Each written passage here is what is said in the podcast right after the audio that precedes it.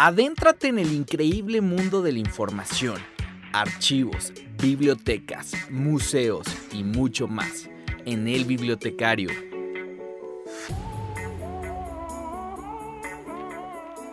Desde el origen de los tiempos y hasta la actualidad, el hombre siempre ha estado en constante transformación.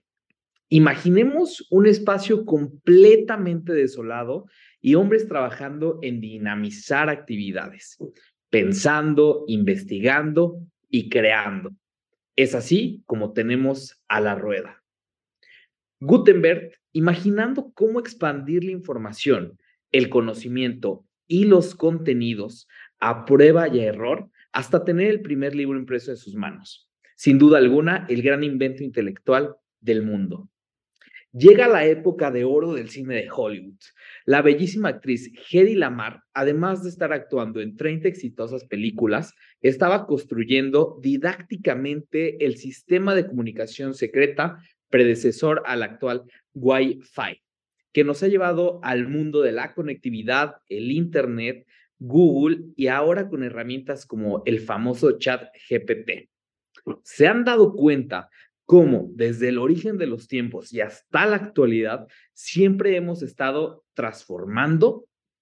De esta forma también se han ido transformando las bibliotecas a hombros de gigantes, como lo son con la Biblioteca de Alejandría, la Library Congress, la Biblioteca Nacional de España, la Biblioteca Central de la UNAM y muchas más.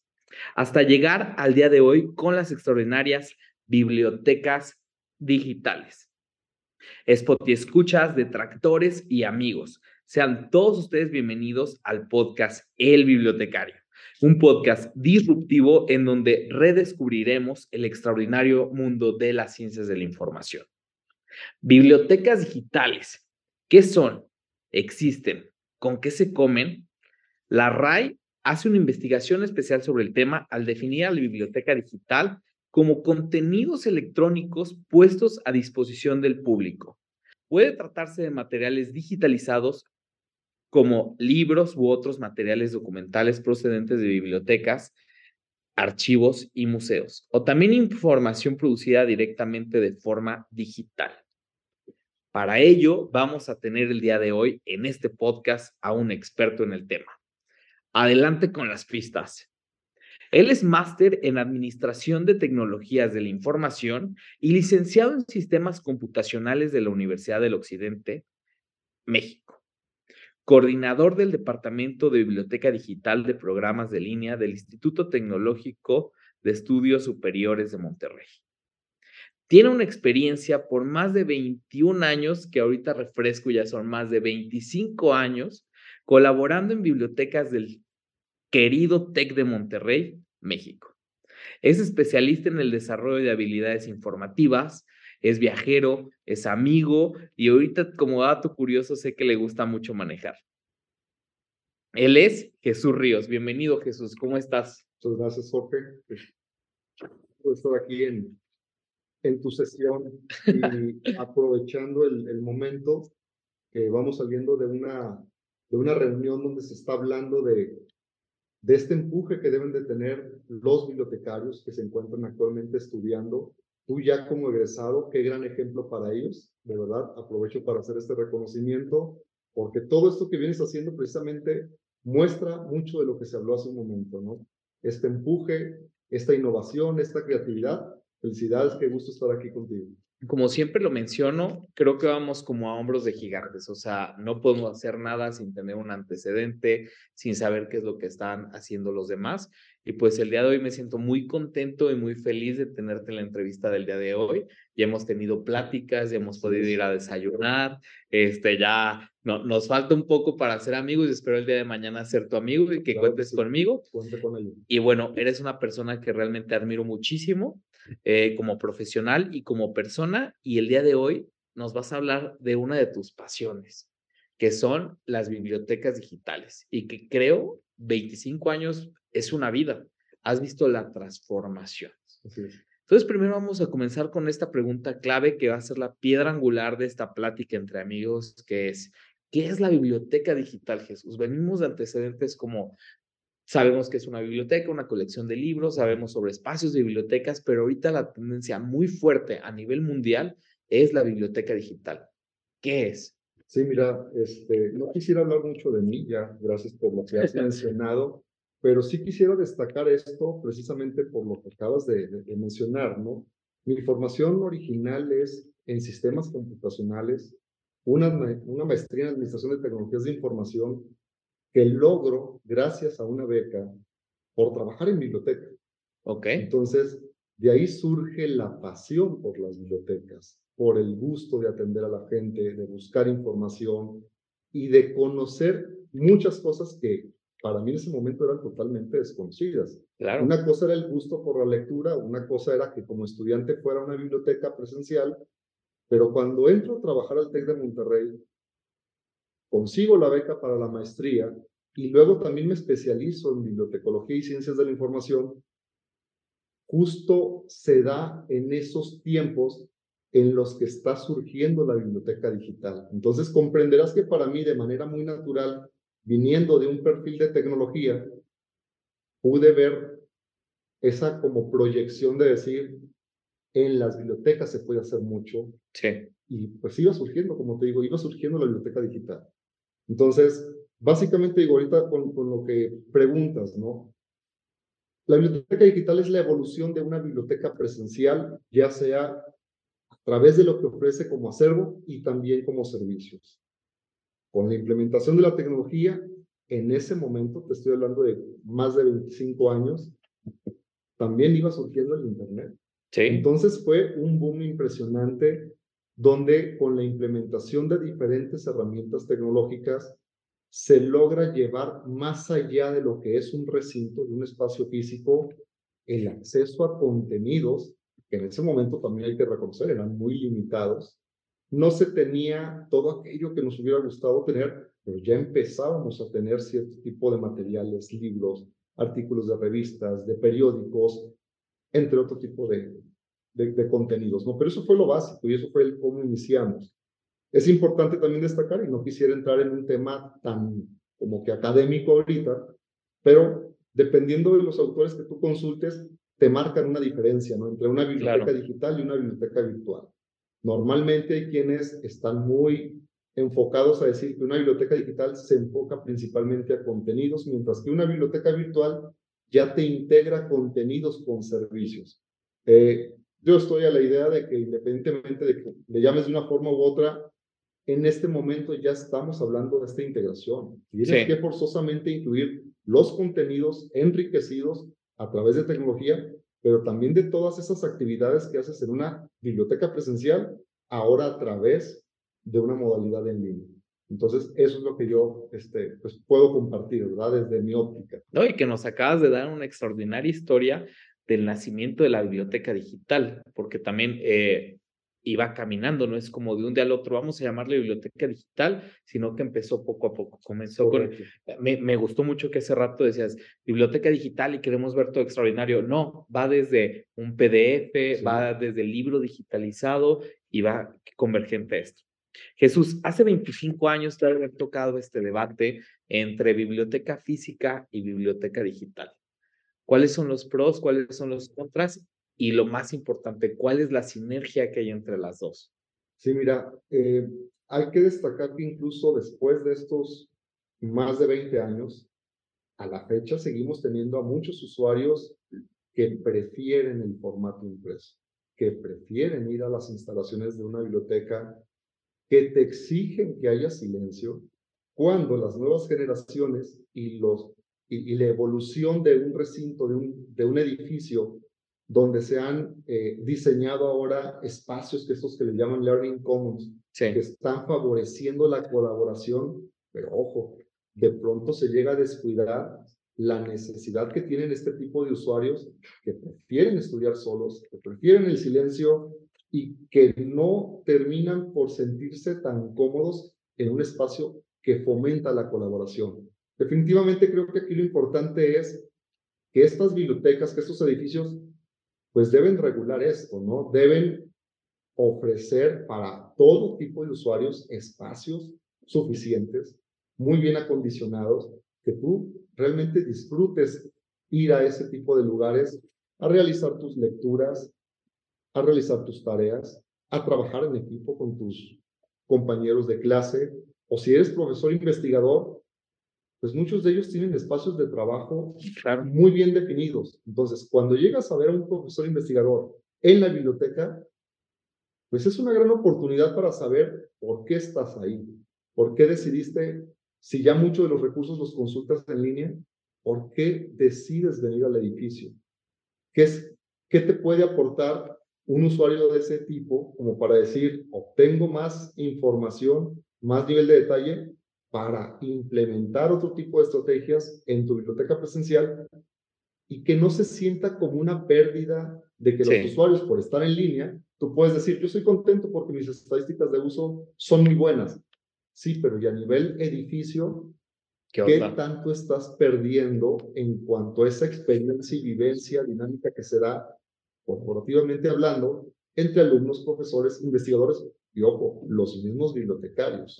Porque finalmente el bibliotecario, si pierde la oportunidad de interactuar con sus usuarios de forma presencial, pues sí hay algo que no logras obtener en la parte virtual. Entonces, todo esto se complementa al final del día. Así es. Ese es el punto. Realmente, como lo menciona Jesús, es un complemento porque pasan aspectos muy importantes. Yo creo que soy muy tradicionalista, yo soy, de cuenta, un viejito dentro del cuerpo de un chavo. Entonces, este, yo soy de, quiero ir a la biblioteca, voy, soy muy de material impreso. Si un artículo me interesa mucho y para subrayarlo, lo imprimo, a lo mejor en hojas recicladas y así. Pero a favor de la biblioteca digital, te puedo decir que hubo un gran cambio a partir de la pandemia. Y qué bueno que instituciones como el TEC de Monterrey, como la Panamericana, como la UASLP y muchas más estaban preparadas. Pasó esto, Jesús. Veníamos trabajando desde hace mucho tiempo en un proyecto de biblioteca digital, en tener los recursos digitales. Viene la pandemia, nadie se le espera, cierras las bibliotecas físicas, limitas el préstamo de los libros impresos porque debían pasar una cuarentena y en lo que pensábamos que íbamos a hacer y no pasó nada, porque la gente siguió utilizando los recursos electrónicos, utilizando los libros y los ebooks y todo esto. Entonces, la biblioteca digital realmente sí es la tendencia. Ahorita estamos en espacios eh, de networking, espacio donde a lo mejor tu empresa es en Guadalajara, pero tú vives en Ciudad de México. Entonces, esto va a permitir que la gente se acerque a las bibliotecas digitales. Y yo lo veo a lo mejor a nivel grado, los chicos, si van a la biblioteca, a lo mejor a nivel posgrado, y como yo una vez asistí a una conferencia en el TEC de Monterrey hace como cinco años cuando iban a lanzar el modelo Tech 21, decía, qué gran oportunidad. Yo tengo dos horas para estudiar, pero soy ganadero y estoy en mi rancho. Entonces, desde mi computadora en mi rancho, conectarme a la biblioteca digital, sin horas de traslado, sin debo ir a devolver el libro. Entonces, la biblioteca digital realmente trae muchísimos beneficios y creo que tú a lo largo de estos 20 años has visto el paso a paso y la transformación que tienes. A ver, un aspecto importante ahorita es el plagio, es qué material es mío, lo compro, ¿no? La gente me dice, me sorprendo cómo las bibliotecas ahora suscriben y nada es de ustedes. Así Pero hablamos de unas faltas de espacios mm, y etcétera. Entonces viene entrando el tema de propiedad intelectual. ¿Cómo se maneja la propiedad intelectual dentro de las bibliotecas digitales? Sí, mira, aquí definitivamente el esfuerzo está más del lado de la implementación de todos estos contenidos en la academia.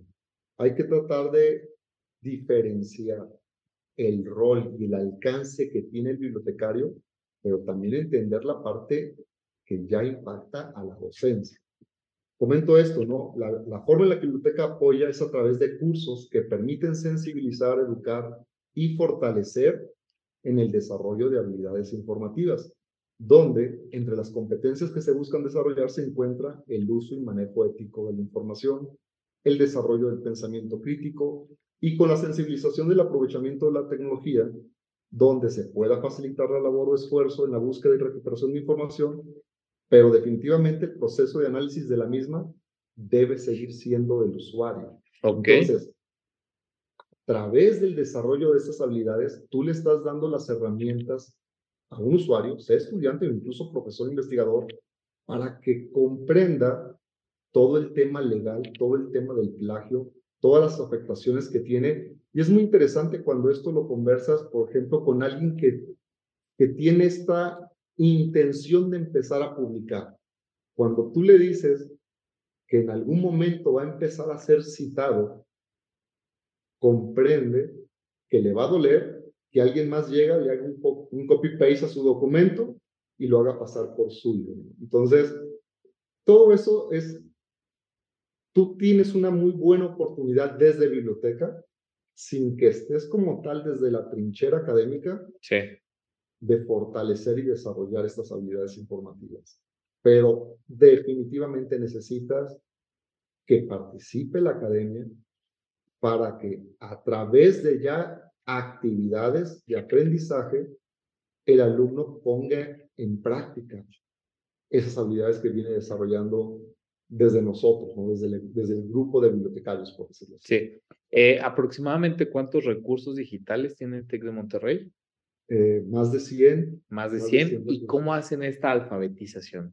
¿Cómo hacen esto de que el usuario es autónomo al uso de los recursos? Mira, obviamente aquí hay diferentes elementos que se deben considerar. A nivel tecnológico, a nivel tecnológico, no, no de la institución, estoy refiriendo a nivel tecnologías, vaya. Sí. Este, creo que traemos un gran paradigma con el tema del Google.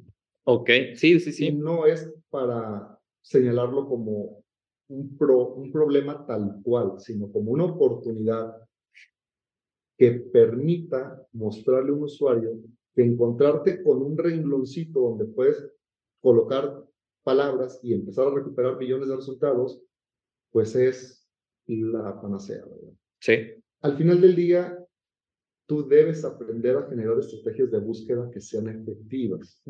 Entonces, ahí es donde entra el bibliotecario.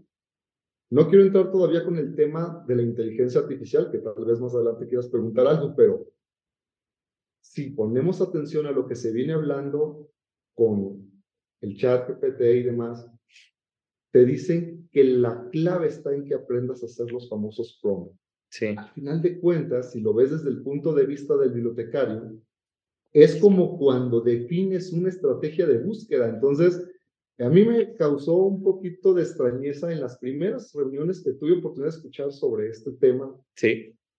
Pues, yo me quedé así como que, perdón, pero es que siento que estamos hablando de lo mismo. Entonces, biblioteca o los bibliotecarios tienen mucho por aportar ahí.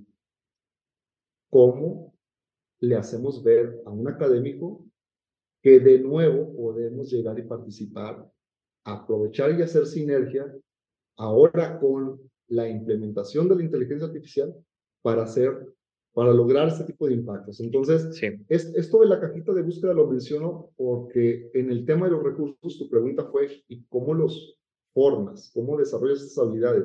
Evidentemente, tú tienes que identificar los recursos generales, las horas de consulta, aquellos recursos que son especializados a tal carrera, tal nivel académico, y obviamente eso te permite crear programas ad hoc, ¿verdad? Para lo que se necesite en cada uno de estos públicos o usuarios. Sé que a muchos no les gusta cuando se utiliza el término de cliente, ¿verdad? Pero son nuestros clientes al final del día, aunque utilicemos el término de usuario aquí, propiamente en la parte de bibliotecas. Pero entonces tienes una gran oportunidad para definir con mucha estrategia qué y cómo les vas a enseñar el uso de esos recursos, el buen manejo de la información y la implementación ya en una tarea académica, por ejemplo. Acabas de decir dos palabras claves que es identificar, bueno, tres, identificar áreas y tipología, porque es muy cierto, a ver, no va a ser lo mismo ustedes que tienen Prepatec, al alumno de licenciatura, al de posgrado, al de doctorado, y deja tú, después tienen, eh, bueno, no sé, medicina va a ser muy diferente a ingenierías, va a ser muy diferente a humanidades, entonces la adaptabilidad y estos enfoques importantes, escuchen los bibliotecarios y gente que nos escuche, identificar áreas y tipología, porque hay una diversidad y creo que si a cada usuario y a cada persona le das lo que más le acomode, le va a funcionar mucho mejor y va a ver a la biblioteca como esta aliada para hacer sus investigaciones, para hacer sus tareas, para hacer sus contenidos, etcétera. Eh, respecto a la calidad y la relevancia de lo digital. Mucha gente te puede decir, a ver, pero lo digital, tú en tu base de datos me estás enseñando un PDF y el libro impreso trae sellos editoriales, etcétera. Sí, mira. Eh, ya, ya todos sabemos la respuesta que es lo digital, lo de Internet te va a dar más relevancia y más actualidad. Lo que pasa es que tienes una oportunidad de tener hibrides. No, me quiero, me quiero enfocar ahorita al tema de la de la vigencia, por decirlo así, de la, de la información. Si tú te vas a los formatos impresos, normalmente demoras un tiempo determinado en tenerlo más reciente. Claro. Ahorita con lo electrónico, eh, seguramente tú lo has visto en bases de datos de journals en particular, pues ya, ya están como cuando te venden el carro, ¿no? Sí. El del año siguiente. Sí. Entonces tú ya empiezas a ver el libro que se va a publicar el siguiente año, ya lo ves en electrónico el artículo que se va a publicar en el volumen fascículo que es de enero, marzo del próximo año, ya lo puedes ver en electrónico. Oye, hay términos de embargo, hay, hay casos donde es lo opuesto. ¿Por qué? Porque hay unas estrategias para que sigas comprando el impreso y entonces te ponen un embargo de tres meses, seis meses o un año para que no lo puedas ver en electrónico. Pero en muchos otros casos es lo opuesto. Empiezas a ver por adelantado. Ahora, vamos a cambiar esto que acabo de decir para el tema del que tiene interés por publicar. Sí. Con mucha anticipación ya puede empezar a ver los resultados de lo que él generó con su investigación y publicó. Y al mismo tiempo, de una manera muy ágil, el que tiene interés en esos temas ya lo está leyendo y ya está generando un nuevo documento, un nuevo artículo. Entonces, el dinamismo que tiene esto es en verdad impresionante. Claro. Y más allá de entrar otra vez en los temas de que si es acceso abierto, de que son journals reconocidos o arbitrados o de paga de suscripción.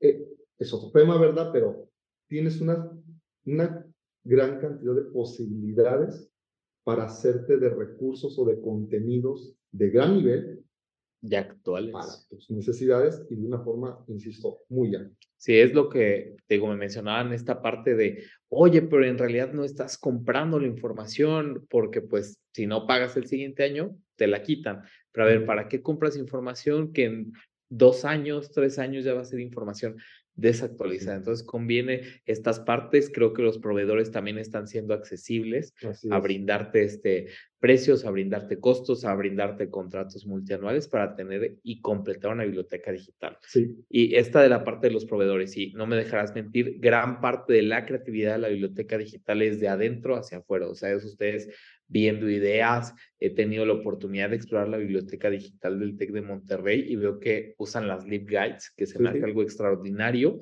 porque realmente, te lo juro Jesús, o sea, nosotros estamos en la parte de biblioteca, pero llega así, no sé usar Emerald, vas, te metes a tu LibGuide, en cinco minutos te vas a hacer un experto de Emerald o del recurso que quieras usar. Entonces, este, vamos ofreciendo servicios, somos eh, limitados, no va a estar un bibliotecario dándote el curso de todo, pero vas a tener herramientas como LibGuides, eh, etcétera, tutoriales que te van a ayudar muchísimo. Oye, antes de que pases otra pregunta. Dime, dime. Es que en este tema de calidad hay otra cosa también importante que no hemos mencionado. Nosotros evidentemente tenemos todo un proceso de evaluación de las colecciones digitales que conducen a lo que ahorita mencionabas, determinar si renuevo o no renuevo algún recurso. Pero este proceso de evaluación lo hacemos acompañado de la academia. Es decir, hay un equipo de bibliotecarios que evalúa en función de ciertos criterios, tanto de contenido como de tecnología, pero la otra parte importante del contenido aplicado a una carrera, aplicado a una disciplina, ese lo logramos a través de la participación de los profesores. Entonces, este proceso lo estamos haciendo de forma eh, pues integrada cada año. Con eso determinamos si suscribimos o no recursos nuevos y determinamos si renovamos o no de lo que actualmente se tiene. Y estar cercano a tus usuarios. Primero revisar Tú internamente ya lo permiten sistemas como Proxys, los mismos proveedores te dan estadísticas, si el recurso se, está usando o no. Y después tener ese acercamiento de que el abogado te va a decir, ¿sabes qué? Me gusta más tal base de datos que tal, la cambias y a lo mejor se te va para arriba. Entonces, es muy bueno escucharlos porque pues al final la biblioteca tiene todo, pero si te acercas con cada usuario, y preguntas qué quieres, qué necesitas, cuál, dónde está la calidad, pues te va a ayudar muchísimo. Y fíjate que desafortunadamente en ocasiones cuando un producto, un proveedor se acerca a mostrarte algún recurso, pues como, como en todo tipo de productos, ¿no? Que puedas ir a, a, a, tu despensa, a ir a comprar un electrodoméstico. Perdón, pero quien te viene a vender te va a hablar maravillas y te va incluso a generar un periodo de prueba en donde tú dices, oye, todo se ve fabuloso, pero cuando lo implementas y la sorpresa es que las cosas no funcionan como en su momento se estaba proyectando, se convierte de nuevo en un dolor de cabeza. Y el gasto. Exacto. Entonces, debemos tener mucha claridad en estos criterios que utilizamos para tomar la decisión de, bueno, de evaluar, perdón, y tomar la decisión de si suscribes o no suscribes a alguno de estos productos. Jesús, ¿quién tiene el acercamiento con las áreas? ¿Tú, los directores de biblioteca? ¿Cómo es, eh, cómo es esa vinculación? Fíjate que nosotros tenemos cerca de cinco años que desde la Dirección Nacional de Bibliotecas se propuso una figura a la que le llamamos líder de enlace académico. Okay. Este eh, perfil muy en particular lo está atendiendo alguno de nuestros líderes de biblioteca que se encuentran en los campus. Ok.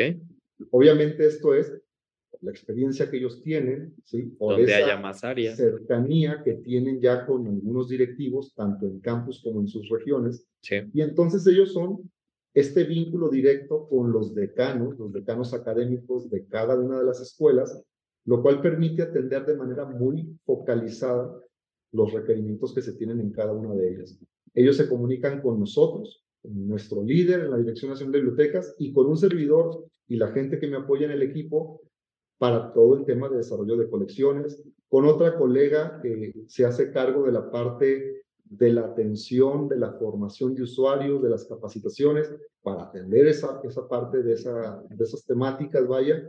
Entonces, esa figura de líder de enlace académico, pues nos ha brindado esta posibilidad de ese vínculo ya por escuela, ya no por campus, ya no de esa forma tan local o independiente en la que tal vez se hacía hace más de cinco años eh, en, la historia en el TEC, y ahora todo lo vamos manejando a través de procesos homologados y centralizados, pero siempre con la participación de los bibliotecarios de los campos. Eso sí quiero destacar, porque de pronto escuchan Dirección Nacional de Bibliotecas y es como que, ah, ellos hacen todo, ¿no? Nosotros no hacemos todo. No, te Las actividades la hacen entre toda la red de bibliotecas que están conformadas por cada uno de estos campus, donde especialistas y líderes de biblioteca, dependiendo de ciertos roles, nos apoyan a que esos procesos centralizados y homologados, pues con, todo eso pueda permear el... Oye, eso es muy importante, o sea, la parte del gran valor que le das al bibliotecario,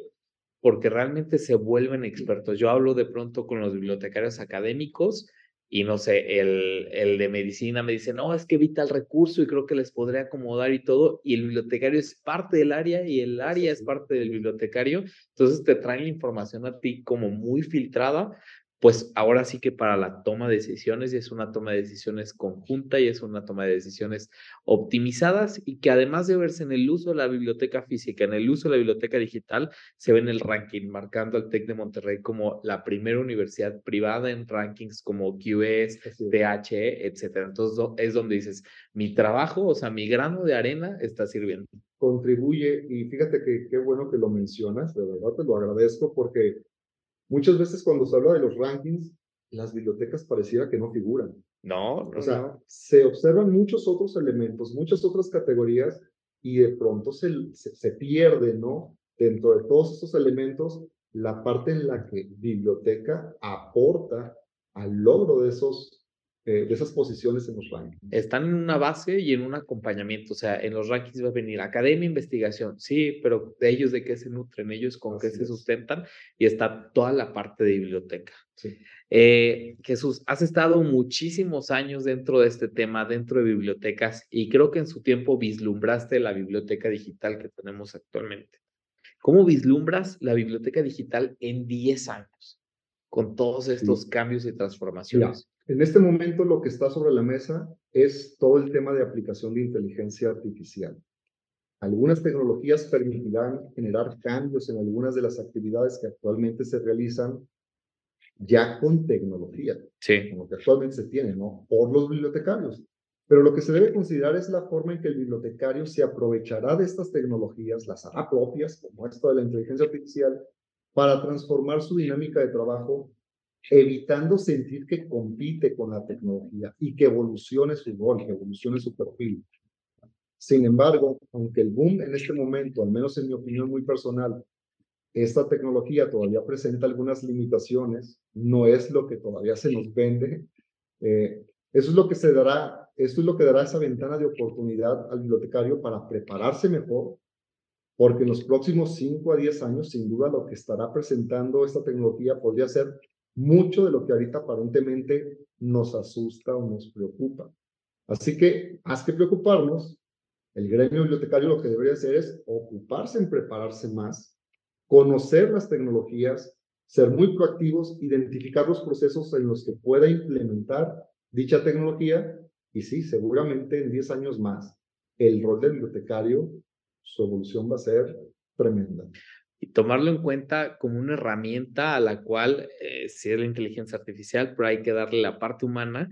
Y ahorita dijiste un, un, elemento clave, tomarla como forma de tu trabajo. Y yo he visto cómo optimizas, o sea, de verdad quieres transformar, no sé, mil URLs, le preguntas al chat cómo lo hace y en un segundo tienes la respuesta. Entonces ahora tú vas a tu hoja de cálculo y lo haces. Entonces el chat viene siendo esta forma de trabajo que va a permitir la evolución del bibliotecario. Así es.